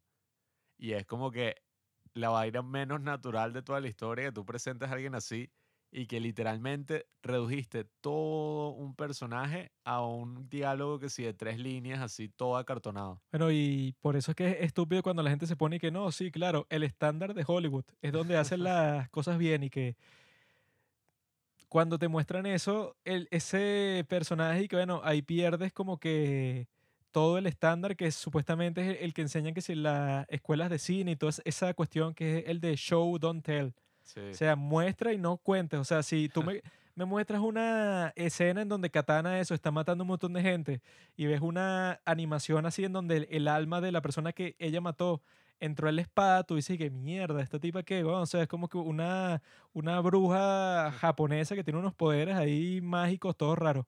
Pero si, si te lo dicen y ya es como que, "Ñe, ajá, entonces. No, y esta, esta um, double feature que nosotros hicimos, como tú dijiste, creo que es muy importante para la gente que le interesa el cine, la parte técnica del cine, y más allá de la parte técnica, la parte artística del cine, porque si te das cuenta, aquí vemos toda la diferencia entre qué es hacer una película buena en cuanto a lo técnico. O sea, ah, mira, el guion. eh, este personaje se presenta, la audiencia lo entiende, entiende su motivación, eh, le mataron al esposo, entonces e- esa persona quiere hacer algo bueno y está bien grabada, está así como bien estructurada para la audiencia, para las masas. Eso no tiene absolutamente nada que ver con lo que es el arte y con lo que es, bueno, eh, The Suicide Squad de James Gunn, que ahí vemos a alguien de verdad visionario, pues a un artista que básicamente tiene muchísimos elementos artísticos alrededor de toda la película, momentos así cómicos, hasta los pequeños detalles, o sea, solamente esos títulos que son como los títulos de los cómics, que cada vez que pasa algo nuevo tienen como un nuevo título y están escritos Bueno, con elementos naturales. dice que eso, que si tres días antes y está escrito con el jabón donde el tipo está Ajá. limpiando eso, la, la poseta del baño, pues el inodoro. Por eso, o Que diga, sea, bueno, eso está oye, súper fino, o sea, se ve súper práctico y todo. Que yo cuando vi eso, cuando estaba pensando, "Ay, coño, este tipo en realidad es eso, es una película creativa, pues un tipo que está Claro. pensando y que cómo puedo hacer que esta película sea lo mejor posible. Y que yo no sé de dónde surge ese conflicto, pues, en donde que no, está la forma artística de hacer la película, que eso es ah, como que eso, para películas así dramáticas que nadie ve, pues una película rusa de hace 50 años. Y está la forma de hacer, las películas para que ganen mucho dinero, la forma entre que unos tipos ejecutivos del estudio son los que te dicen cómo hacer las cosas, porque si eso no existe, bueno, tú te lanzas así a hacer una locura con tus impulsos artísticos que a nadie le importa. Cuando ves que, bueno, con tipos como James Gunn, con gente así que es verdaderamente talentosa, pues no sé, que si Steven Spielberg, o sea, que tú le das una, una libertad artística Bueno, últimamente he hecho medio mierda, pero bueno, Ready Player One. y te va a hacer una película de eso, pues, o sea, que es buena y gana millones de dólares, como Marvel. O sea, en Marvel, em, Los hermanos rusos. o sea, la película es muy buena, o sea, artísticamente está, o sea, tiene mucha creatividad, o sea, si encuentran ese, e- ese equilibrio, porque supongo que en esta de Suicide Squad de James Gunn también hubo eso, cierta in- interferencia del estudio. No sé, que si te decían y que, ok, use este personaje o no hagas esto porque, no sé, porque llegamos a un trato con tal persona, o sea, esas cosas como que más técnicas seguramente existieron en la, en la grabación del- de la película, sin embargo, quedó bastante bien, o sea, fue una visión realmente, pues, o sea, de este director y que ese, ese conflicto no tiene por qué existir, pues, o sea, la película puede ser muy buena, eh, o sea, le puede gustar a los críticos y al mismo tiempo hacer millones de millones de dólares en todo el mundo, como fue el caso de Infinity War, pues. O sea, que los de Marvel se dieron cuenta que los hermanos rusos em, en verdad se esfuerzan, esfuerzan muchísimo, que les gusta el tema, que tienen el talento, pues, técnico y creativo para hacer todas esas cuestiones y que saben que les pueden dar cierta libertad y al mismo tiempo, bueno, su- supongo que también ciertas prohi- pro- prohibiciones. Pero que no es y que no, o sea, es un conflicto así 100%, 100%, pues, o haces una película creativa que sea buena y que le guste a los críticos, pero que va a ganar, no sé, 10, mi- 10 millones de dólares. O haces una película así súper comercial, no sé, Rápido y Furioso 9, en donde literalmente todas las cuestiones que pasan, eso, no hay como que un escritor como tal, sino alguien que junta narrativamente todas las secuencias que se quieren grabar. Esa es la película que sí puede ganar mucho dinero, pero no una película eso como Infinity War, como Suicide Squad. O sea, claramente todo eso es mentira, pues. Claro, es que al final yo creo que la cuestión se reduce a que, que es una buena película y ya. Y que a la larga, si bien The Suicide Squad no fue, bueno, qué sé yo, el gran éxito taquillero, yo creo que a la larga le conviene mil veces más a DC sacar una película como esta que sacar una broma así que, ay, bueno, ganó muchísimo dinero, pero en verdad es una mierda insostenible ahí que todas las secuelas seguro son una mierda y lo que van a hacer es exprimir y ya, o sea, porque esa es la gran cuestión con todos estos estudios, pues que, bueno, aunque en la actualidad todo este tema de China y de donde sacan todos los reales ha como que jodido todas estas concepciones del cine, pero si excluimos eso por un momento, yo creo que el tema es que la gente en verdad no sabe qué coño quiere ver, pues, o sea, como que se toma, se le da demasiada importancia a la opinión de la gente con películas y, o sea, sobre películas y sobre contenido así mainstream y pasan cosas como lo que pasó con Star Wars, que yo me acuerdo cuando sacaron que, que no, van a hacer una nueva trilogía de Star Wars y va a ser J.J. Abrams el que la va a llevar. Yo recuerdo un video ahí que, Dear Mr. Abrams, this is what we want from this new trilogy. Y entonces como que le decían puras cosas que literal era el Star Wars original y ya. Sobre eso yo, yo creo que se puede hacer un capítulo completo, porque de ese podcast que estaba escuchando con David Wong, sobre de por qué los blockbusters del día de hoy son tan, son tan mierda, Mm. tienen como que do- dos ejemplos que son completamente distintos. Uno es Mad Max Fury Road, que es el que tienen como que, bueno, como deberían ser las cosas. Y el otro que está en el otro extremo de como, de, como no debería ser, pues, o sea, lo más mierda posible, es la trilogía de las secuelas de Star Wars. O sea, es como que la forma más mierda de hacer un blockbuster es esta. Y se ponen a hablar de todos los temas, sobre todo de esas películas. Eso de que J.J. Abrams hace la primera película, ¿cómo es? Force Unleashed. The Force Awakens. The Force, The Force Unleashed es el videojuego. The Force Awakens, que ajá, es exactamente lo que quería la gente. Que no, bueno, que todo sea práctico, nada de CGI, como las precuelas que eran como 100% CGI, sino que todo fuera así como se hicieron las Star Wars originales en los años 70 y 80. Hicieron eso con el, el, el único problema que es exactamente igual que la Nueva Esperanza, pero peor. O sea, es como el, eso pues, como la primera de todas las películas de Star Wars. Es exactamente la misma trama, pero peor. Luego está The Last Jedi, que coño, y que supuestamente le dieron libertad más o menos a Ryan Johnson. Y a mí me gustó, pues, o sea, yo sé que esa es como que la película meme, así que ha sido que sí la más controversial de toda la historia del cine, porque han salido como 300 mil trillones de videos de YouTube.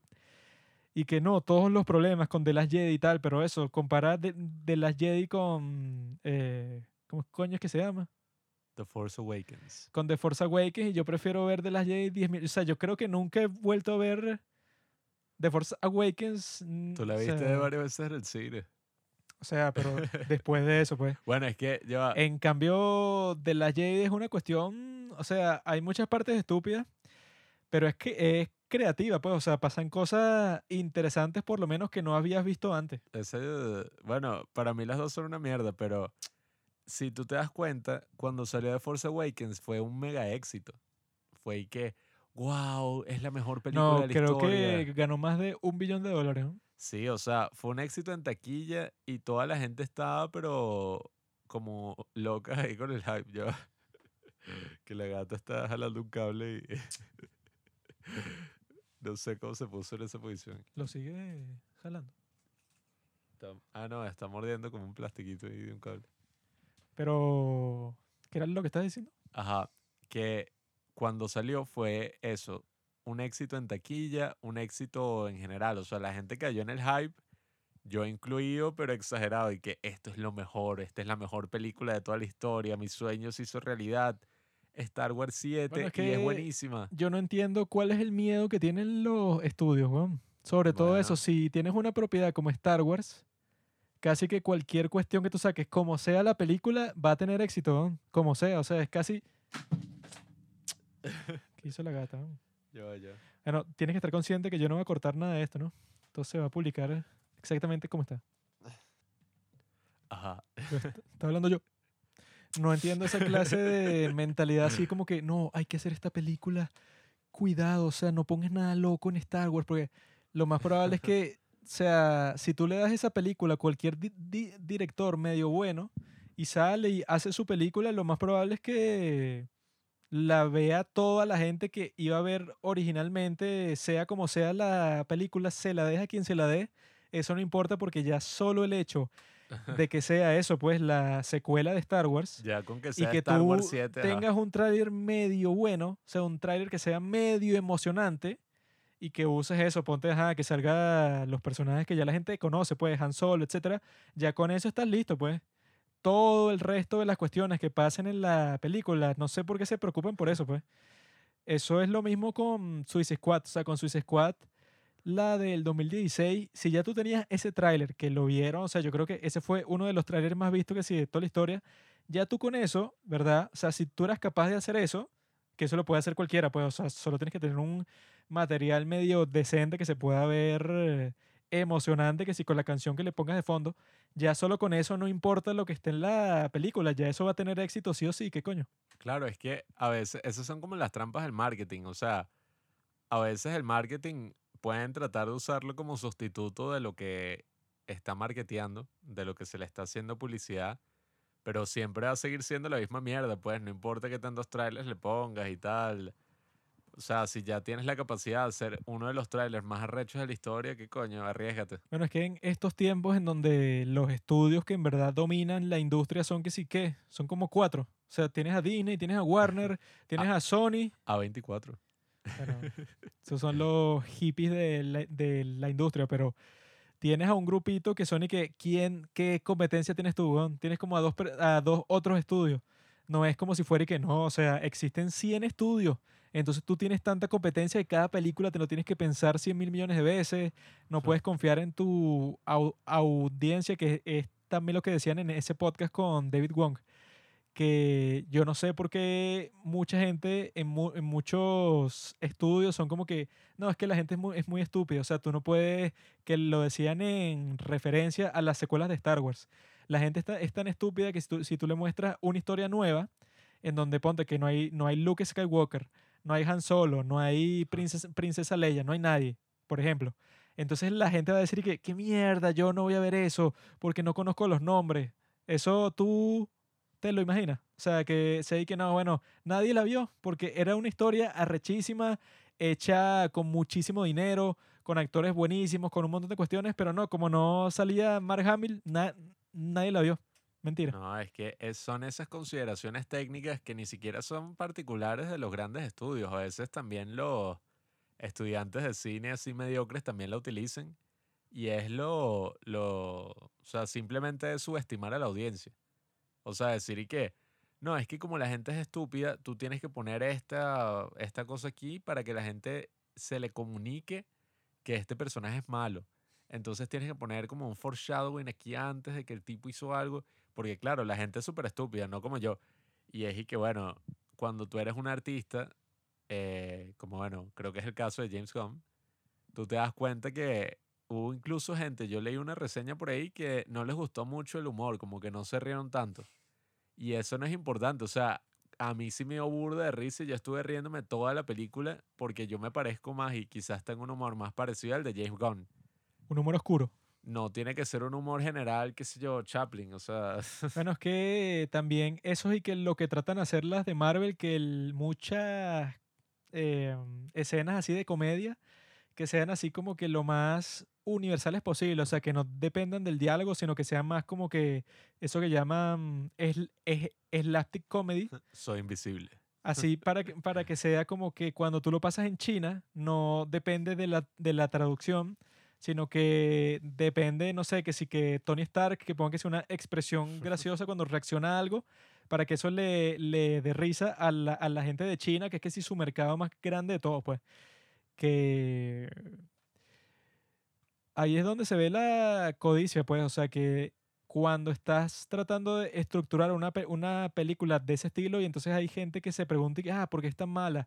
Porque este blockbuster es tan estúpido. Bueno, porque lo más probable es que no estén tomando en cuenta y que esta va a ser una buena película. O sea, que no les importe eso, pues. Megalodón. Sino que estén pensando y que esto cuando lo vean en China no puede basarse en su entendimiento del inglés porque va a tener subtítulos, por lo tanto, o sea, están, tienen unas consideraciones que no se le oc- ocurrirían a nadie que esté haciendo una película común y corriente, pues que si una película de A24 no va a haber ninguna persona que esté y que esta escena de Mits- Mit- Midsommar quizás no lo entiendan en China.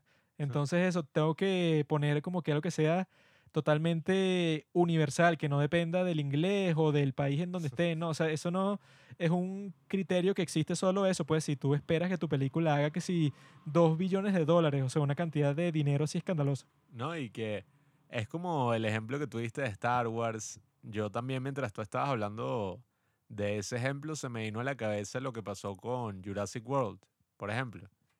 Que, ajá, ok, tú puedes sacar la primera película así como que, ay, le encantó al público y fue, bueno, una película súper taquillera. Pero, ¿qué pasa con la segunda? ¿Qué pasa con la tercera? O sea, creo que yo no me acuerdo ni siquiera, ¿hubo segunda? Creo que sí, fue una mierda. Sí, sí. O sea, ya esa franquicia quedó completamente en el olvido porque en verdad no estaban haciendo nada interesante. O sea, lo que hicieron fue reciclar todo con caras frescas y cosas así un poco más y que tecnológicas. Pero al final no estás haciendo nada. O sea, estás es como que aprovechándote de la codicia de la gente que está anticipando una gran franquicia. Agarras todo el dinero que va a venir ya solo por el título, pues Jurassic World la secuela esperada desde hace 30 años, 20 años. Agarras toda la plata por eso, pero ya después en verdad no le importa a nadie, pues entonces, por eso es que yo creo que lo que hace James Gunn en esta, si bien no es así súper taquillera, tiene muchísimo, pero Bueno, muchísimo que yo más vi valor. un video que decía que tampoco es muy justo juzgarla así porque dicen que ahora lo que están haciendo eso con todas esas películas tipo Black Widow, casi que todas las que salen de Disney, Ah, sí.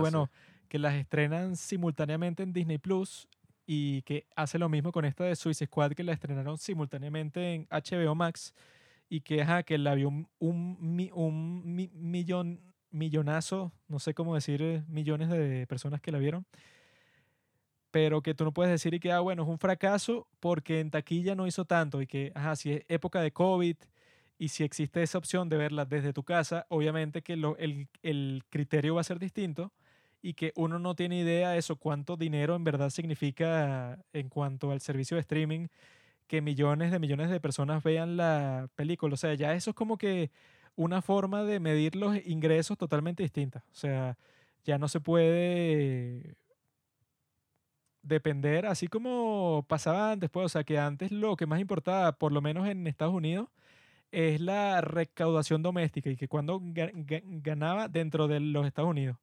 Ya eso, o sea, desde el principio del siglo XXI ya no importaba, sino que les importaba todos los mercados de todas partes. En China, en Japón, en Europa, eso, pues, o sea, ya em- empezaron a ver no solo en los Estados Unidos, sino en todos los otros países en los que distribuían sus películas. Y yo supongo que, bueno, ahora con los servicios de streaming y con el COVID y con toda esa vaina, ya el criterio tiene que cambiar sí o sí, pues. Ya no puede ser que, no, ¿cuánto hizo en el mercado internacional? Y que coño, si sale esa paja de la variante Delta y en todas partes del mundo, tanto en China como en Estados Unidos, o sea, que están los dos extremos del mundo, ya estaban poniendo nuevas restricciones por la cuestión del Delta. Entonces, yo supongo que eso, pues, o sea, que los de Hollywood no son tan estúpidos para pensar de que, ah, bueno, a James Gunn le dieron libertad para hacer Suicide Squad 2 y no, no, no le fue muy bien en taquilla, por lo tanto, la próxima película que hagamos tiene que ser así tan caimán, tan bestial como hicieron la primera de Suicide Squad, la del, 2000 la del 2016. Y que bueno, que al parecer eso no tomaron esa lección porque si este James Gunn al parecer está dirigiendo la serie de Peacemaker que, que va a durar ocho capítulos Sí. Y que va a salir en HBO Max y que coño, esa suena fina porque Oye, qué fino, no sabía. el personaje de Peacemaker está burde fino, pues, o sea, el tipo así que creo que ese es mi personaje preferido de la nueva de Suicide Squad, porque él es el que también hace como que mi chiste preferido de la película, que es cuando están tratando de rescatar a Harley Quinn, entonces él está como que en un campanario para tener así visión de sniper casi. Y entonces él está viendo y que no, sí, hay solo una persona en la oficina y ya la tengo en la mira.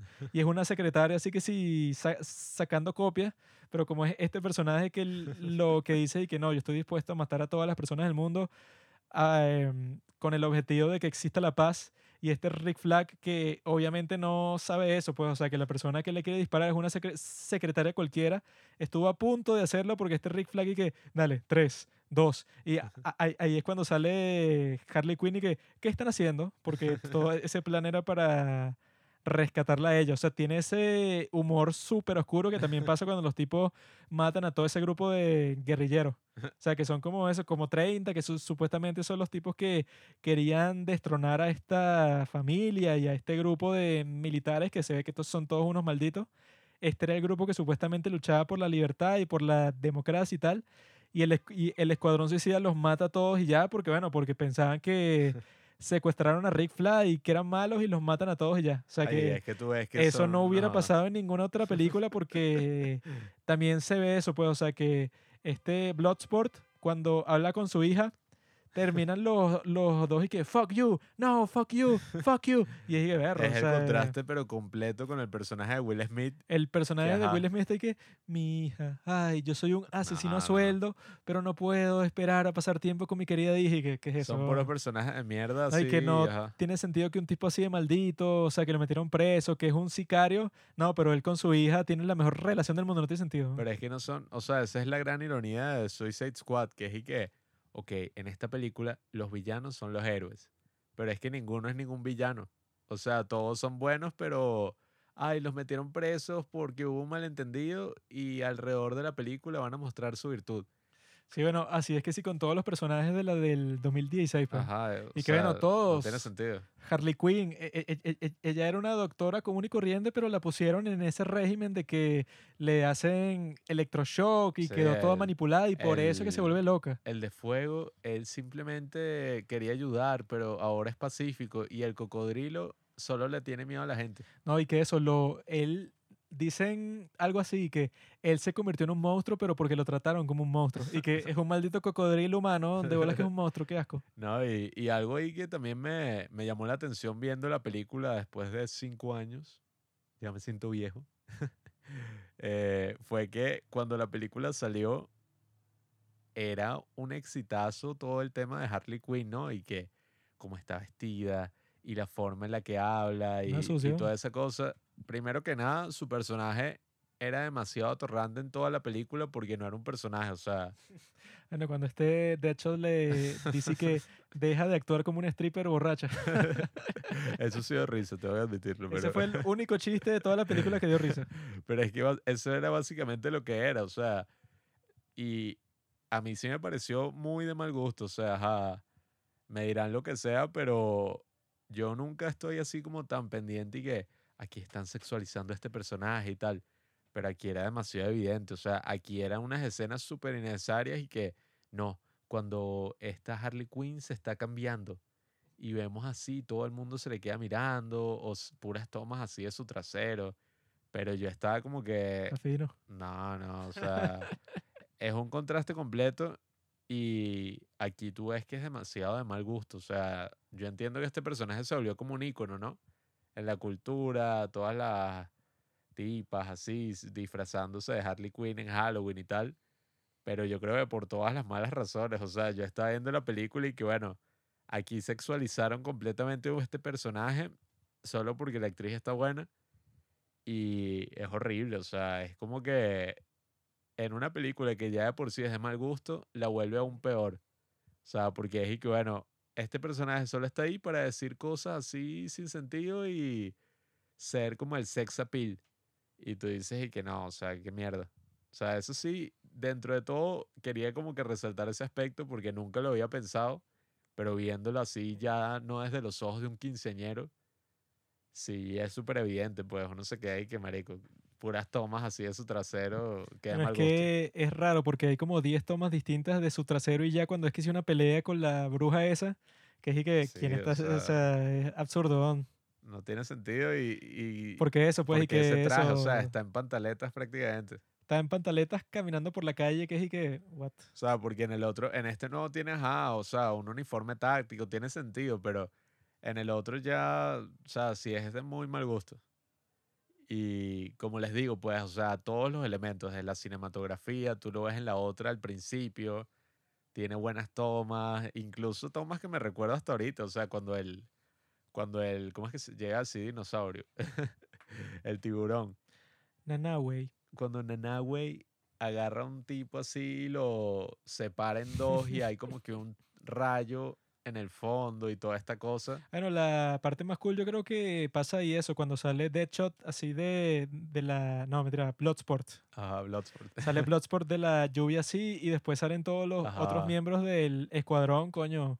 Esa toma es súper cinemática, pues, o sea, cuando está cayendo la lluvia así, todo está blanco y están ellos caminando así hacia la cámara, esa parte cuando, cuando yo la vi al principio que esta es la vaina más épica de la historia. E incluso al principio, cuando están así, el equipo ese que de verdad es suicida, que están caminando y está la bandera de Estados Unidos de fondo. O sea, tiene muy buenas tomas, mientras que la otra es y que yo recuerdo un momento que tú dijiste que esta es la toma que usaron para publicitar la película en todas partes y dura sí. un segundo. Sí, O sea, que es literalmente un la toma que literalmente yo creo que cuando estaba escribiendo artículos, yo habré hecho algún artículo sobre Suicide Squad y la toma que sale, pues, o sea, si tú buscas Escuadrón Suicida en Google y que si en cualquier página web, sale eso, todo el Escuadrón Suicida, Harley, Deadshot, toda esa gente rodeando a Rick Flag, así como si fuera una toma así de los Vengadores, cuando es la toma esa épica que están todos así en círculo,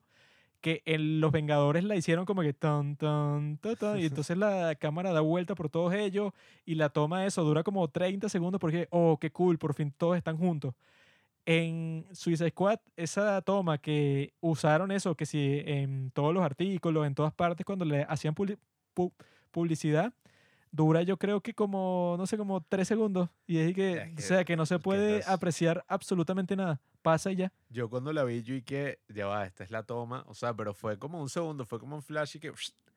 Y ahí es que tú te das cuenta y que, bueno, o sea, está hecha de la mierda, no tiene así ninguna intención artística o ninguna intención interesante y ya, o sea, porque tampoco es que esta es una película de Tarkovsky, esta es una película para pasar un buen rato, para vacilar, o sea, este sí es como el refinamiento de las películas de superhéroes, pues una película muy distinta y muy fresca en comparación con lo que se estaba haciendo en el género que ya mucha gente está de que bueno, ya después de Infinity War eh, y Endgame, ¿qué se va a Ya hacer? no hay O más nada, sea, pues, o sea, ya sí, se agotó todo el género ya. y que ya murió, pero lo podemos ver en Loki, lo podemos ver en esto, o sea, están consiguiendo como nuevas formas de, de llegarle a, a los cómics y a todas las grandes historias que están ahí, porque bueno, si te das cuenta, no es casi que ni un género, es como una forma distinta de arte y todo. Las novelas gráficas, los cómics, entonces prácticamente nunca, en teoría nunca debería agotarse pero es una forma muy refrescante de ver todo esto y era lo que tenía que ser desde un principio, o sea, ya no hay ninguna necesidad, o sea, podemos dejar totalmente en el olvido lo que fue Suicide Squad y todo lo que era hasta el mismo personaje Harley Quinn y simplemente ver este y ya. Oye, es raro porque yo no recordaba que la original de Suicide Squad, creo que en toda la película hay como tres escenas de acción, que Sí, son sí. cuando Y como cuatro helicópteros que se estrellan. son cuando están así como de con las criaturas esas raras que, que, que crea la bruja esa con un beso que les da, ¿Cómo se llama la bruja? O sea, Enchantress. ah, ok, Cuando le disparan a las criaturas esas que ella creó, luego cuando están en el edificio donde está Viola Davis, ahí es a- hay como que otro tiroteo y toda esa cuestión. Ajá. Y luego, bueno, ya la del final y ya. O sea, hay tres escenas de acción que están hechas de la mierda porque es todo oscuro y la, eso, la coreografía de, de pelea y toda esa cuestión es súper lame. O sea, es Sí, sí. súper simple así como que, bueno, sí, es un tiroteo de guerra y ya. si la comparas con la nueva de Suicide Squad, no tiene nada que ver. O sea, Suicide Squad, la nueva, tiene. O sea, yo creo que casi que todas las escenas son escenas de acción. O sea, casi que el 80% de las escenas algo está pasando, sí. O sea, que eso, porque Nanahue se quiere comer a Ratcatcher 2. O sea, todas esas siempre está pasando algo nuevo y que eso, pues, o sea, en el video ese de YouTube que vi, que vi, que vi hoy, dicen que incluso en esa escena no es como que la ponen aleatoriamente ya, sino que era como que algo importante que tenían que hablar durante la película. Pues que, bueno, si vas a tener este tiburonzote que puede vencer a todo el mundo, bueno, tiene que existir un momento en donde creen esa confianza, porque si no, no puede existir un equipo ahí, pues. No puede existir un equipo en donde tú pienses que uno de los miembros del equipo en cualquier momento se come a otro miembro. Entonces, o sea, es algo necesario que tenía que pasar para el desarrollo de los personajes y que lo hacen de forma divertida. Tiene un montón de chistes como cuando John Cena sale así en interiores. O sea. Cuando dije eso es racista. ahí se ve eso, pues, como que la diferencia principal entre las dos maneras, pues, tú puedes hacerlo así, ajá, con todos los ejecutivos del estudio y esa cuestión, pero si existen tipos como James Gunn que simplemente saben hacer películas y no tienes que sup- supervisarlos tanto, sim- simplemente que contraten a ese tipo de personas y ya, o sea, ¿qué coño? Es que eso, eso es lo que es el arte, pues. Cuando yo recuerdo esta foto, que bueno, ya hasta está desactualizada y todo, que bueno, hace más irónico mi argumento, porque era una foto que salía y que el equipo de música que quería para mi carro en el año, no sé, 2010, qué sé yo, 2005. Y era que sí, un equipo así con como 30, 40 botones así, un pocotón de luces, tal, y el equipo que quiero ahora. Y era literalmente un agujero y ya para conectar hacia el jack, el, la broma de MP3. Y, ahora, y ahorita básicamente es y que, bueno, lo que quiero ahora es nada, o sea, Bluetooth. Porque en verdad nosotros no sabemos qué es lo que queremos en sí, o sea, m- imagen, cosas como el arte. Por algo cuando Steve Jobs sacó el iPhone, todo el mundo está ahí que, ah, o sea, es esta gente que básicamente innova y crea cosas nuevas, crea lo que serán en verdad los próximos blockbusters, los que en verdad le están pegando así al techo, pues los que en verdad van a generar un pocotón de dinero y van a hacer algo bueno en el cine, pues no, y que, ay, bueno, eh, sea, ¿quién se acuerda ahorita de esa trilogía de mierda de Star Wars? O sea, de la 7, la 8, la 9, nadie. Yo no sé quién va a volver a ver eso jamás, weón. O sea, porque como nosotros dijimos, creo que es nuestro capítulo 17, que es sobre Star Wars, que es, bueno, yo he visto las precuelas así y eso de rewatch un montón de veces, o sea, sea por diversión, por lo que sea, o sea que solo la 2 que es una mierda, la 1 que no es tan mierda pero es entretenida y la 3 que es buenísima, o sea, tú las ves como que nada, para divertirte y ya. Por lo menos esas que fueron hechas por George Lucas y ya nadie le puso ninguna condición a George Lucas porque eso lo hizo que sí con su plata, o sea, el tipo hizo lo que le dio la gana y es mucho más divertido que ver las mierdas de secuela que supuestamente tenían a toda la gente talentosa, J.J. Abrams y toda esa vaina. Y son una mierda. O sea, yo creo que a nadie, o sea, ya después de que la ves en el cine y tal, ya cuando pasaron años, nadie va a estar aquí, oh, mira, ¿qué tal si Es esta noche vemos The Last Jedi, mi amigo? hasta la misma, la novena. Yo me acuerdo la última que era y que, sí, bueno, yo no sé si la voy a ir a ver. De eso se estaban burlando en el capítulo del podcast que estaba viendo particularmente porque la trama es tan absurda, que es y que no, ellos al principio están buscando la pista que los va a llevar a la pista de la pista que en verdad los va a llevar al sitio y en el que- planeta en donde está Palpatine. Sí, que Porque es, es- es que no, Citripio, ¿verdad? Le dan este, esta pista, pero Citripio no puede leerla porque está en un idioma Sith. Entonces tienen que irse a otro planeta porque ahí hay un técnico que le puede cambiar esa programación a Citripio. Y entonces cuando hacen eso es que por fin tienen acceso a la pista que los va a llevar a la otra pista, la cual por fin los va a llevar al planeta de Palpatine. O sea, una, una trama así que es y que, ajá, en el podcast dicen pues y que bueno, eso se lo aceptan que sea In- Indiana Jones, porque esas películas son particularmente sobre buscar un tesoro, pues, o sea, ti- tiene pues. sentido que si- vayas paso por paso, pero Star Wars, ves cualquiera de las otras de Star Wars y son unas tramas súper directas que al fin y al cabo las arreglas con una pelea de sables láser, pues. Sí, y ahí es que tú te das cuenta, o sea, quién estaba pidiendo, bueno, había varias personas pidiéndolo, pero ¿quién estaba pidiendo específicamente una serie de, ¿cómo es que se llama? La del que se recompensa. El Mandaloriano. Sí, o sea, lo de, de Mandalorian, la gente lo que quería era una película sobre Boba Fett. Y terminaron sacando esta serie de Mandalorian que, oye, fue mil veces mejor que la mierda de Star Wars. ¿No? Y que no tienen nada que ver con lo que sacaron antes, pues, o sea, Claro, una es cuestión completamente nueva ya. El mundo de Star Wars y ya, y eso era lo que le- en verdad todos dentro de nosotros queremos ver. Sacaron a Gina realizar. Carano. ¿Quién es ese? O sea, ese- esa historia, mi amigo. No. Gina Carano, que es Ah, l- sí, sí, la ya. tipa de eso que, como hizo un tweet comparando el holocausto con todas estas rest- restricciones del COVID, Disney la despidió, pero Daily Wire la contrató para sus próximas películas, que ese es, bueno, ese es el, el medio de comunicación de Ben Shapiro. Y que eso, lo único que nos falta, yo creo, por hablar es esa cuestión de que ajá, ahora todo el mundo se arrodilla frente a China para sus películas. Y que eso, pues, o sea, si ustedes no han visto ese video de disculpa de John Cena hablando en chino, que al parecer John Cena habla en chino fluido, que es y que, o sea, cobarde, asesino, Tú que querías aprender chino, este- genocida, este Duncan Trussell lo puso en perspectiva, eres pues, un genocida, porque eres un alcohólico, Mr. Danger, es decir, eres un borracho.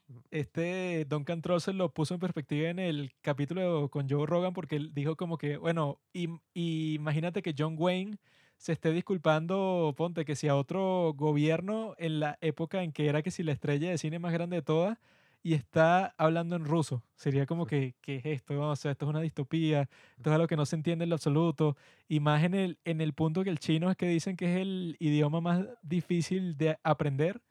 John Cena lo aprendió y se estaba disculpando porque él llamó a Taiwán un país.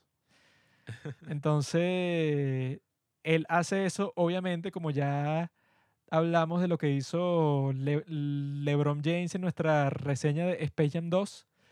Por eso, pues, porque él sabe que si hay cualquier conflicto con el gobierno chino, es posible incluso que digan y que sabes que Rápido y Furioso 9 y Suicide Squad 2 no se van a poder proyectar en China por la estupidez que tú dijiste. Y si él hace eso, bueno, la catástrofe de la economía mundial. weón. Es que en China solo se estrenan películas extranjeras, creo que son como 36, 33, nada más.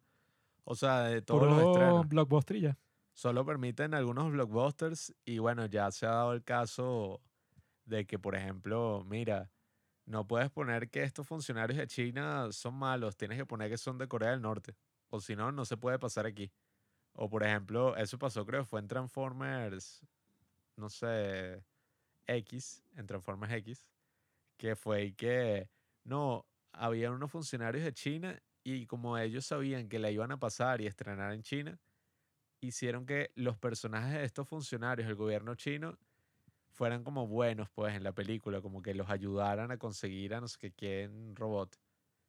Y por eso es que permitieron también que la película se proyectara. O sea, eso y bueno, qué sé yo, Mulan, que la actriz que hace de Mulan eh, habló en contra de los que estaban protestando en Hong Kong, que en la misma Mulan agradecen al final que sí a, Así que no sé, a los servicios de seguridad de la provincia de Xinjiang, que es lo- los que se encargan de los campos de, con- de con- de concentración. Por eso. O Y bueno, sea, gracias, mis amigos, por lo que hicieron. Disney tiene todo ese drama con ser políticamente correcto, pero agradece a, a funcionarios que eso, que están encarcelando y matando gente, pues. Eso era lo que nos faltaba decir, pues, o sea, que estos tipos también es raro, pues, o sea, que en el mundo de hoy, eso sí, han escuchado mi recomendación de este lunes, en donde yo hablo de eso, pues, de que el mundo está cambiando de maneras todas e- extrañas, que la gente está, al parecer, le- gustándole más el autoritarismo que la libertad, lo cual es un poco extraño, pero bueno, traten de hacer, no sé, una película como Suicide Squad 2 en China.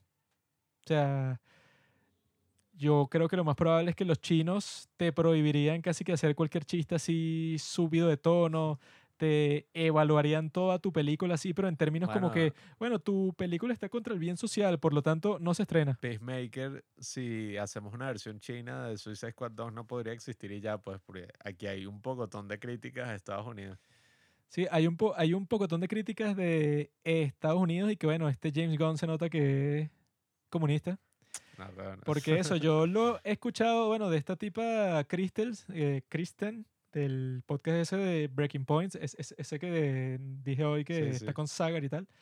Esa tipa cuando comenzaron las protestas de Cuba y eso, ella es ese tipo de, de persona que piensa que, que, ah, bueno, pero eso en cierto sentido es culpa de los Estados Unidos por el bloqueo y por eh, cierta cosa que pasó, eh, no, porque los trataron de invadir, o sea, ella piensa que cualquier cosa que pasa en todas partes del mundo que es malo es culpa de los Estados Unidos y por ahí se va un poco esta película que no, me, sea, que no me importó mucho porque, bueno, o sea, em, no es como que tan política en ese sentido, sino que sí, sí lo trata como algo que tiene sentido dentro de la trama, pero sí es como que ese mismo argumento que tiene muchos gafos así, que es y que, no, claro, tú ves las protestas, no sé, en Somalia. Bueno, tú sabías que Somalia en el año 1993 tuvo una batalla con los Estados Unidos que, o sea, siempre te tratan de sacar que, bueno, incluso con lo que pasó aquí, pues con esta cuestión de Venezuela, pues del gobierno interino, todos y que, ah, claro, eso fue algo que creó los Estados Unidos para que, Sí, que- sí. y sí, sí, weón, porque debe ser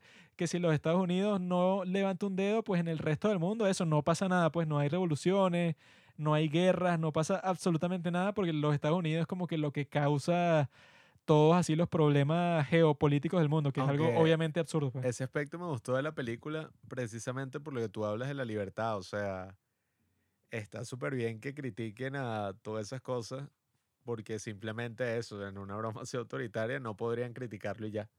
Yo estaba del lado de Peacemaker, porque Está bueno, marica. puede causar un incidente internacional, como él. Como él dijo, pues vas a causar un, inci- un incidente geopolítico si sacas eso y que, ah, ok, está muy mal que los Estados Unidos haya hecho los experimentos con Starro el Conquistador, pero, ajá, ajá, si tú publicas eso en la prensa como quieres hacer, tonto, va a ser mucho peor, pues, o sea, va a pasar un desastre así como lo de Afga- Af- Afganistán. Yo estaba a favor del Rick Flag porque y que bueno, ya que coño. Ah, bueno, y esa clase de, de toma cuando le pasan así como que un pedazo de cerámica así p- por el corazón de, de Rick Flag, esa parte estuvo buenísima. O sea, yo creo que es la mejor muerte de toda la película.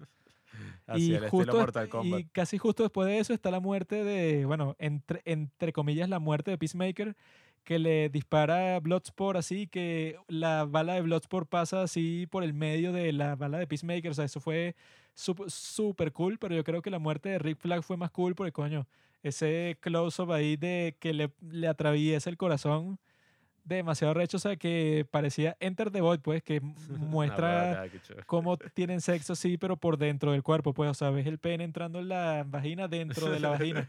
O sea, como si pusieran una cámara dentro de la vagina, que sí. que- Anyway, ya saben que, o sea, esta película Suicide Squad del 2021 es muchísimo mejor, 10 mil trillones de veces mejor que Suicide Squad 2016. Y que si tienen chance, véanla en el cine, porque con toda esa cuestión del COVID, bueno, se fue a la mierda todas las grandes ganancias que pudieron tener y ya saben, vale la pena, es graciosa. Y yo creo que por lo que va del año es la mejor película que ha salido hasta el momento. A menos que salga una cuestión así increíble, Bueno. no sé, y que no, del Festival de Cannes y Ya tal. ahorita ya están saliendo todas las de Cannes Eh, ahí. Esta, el público. esta, por ahora eso, se lleva el, el galardón y véanla cuanto antes. Gracias por escuchar Los Padres del Cine. Síguenos en Instagram en arroba los padres del cine para enterarte de los nuevos capítulos que iremos publicando. Si nos escuchas por Apple Podcast, déjanos una reseña. Si no, disfruta escuchándonos en todas las aplicaciones por las que puedas descargar podcast.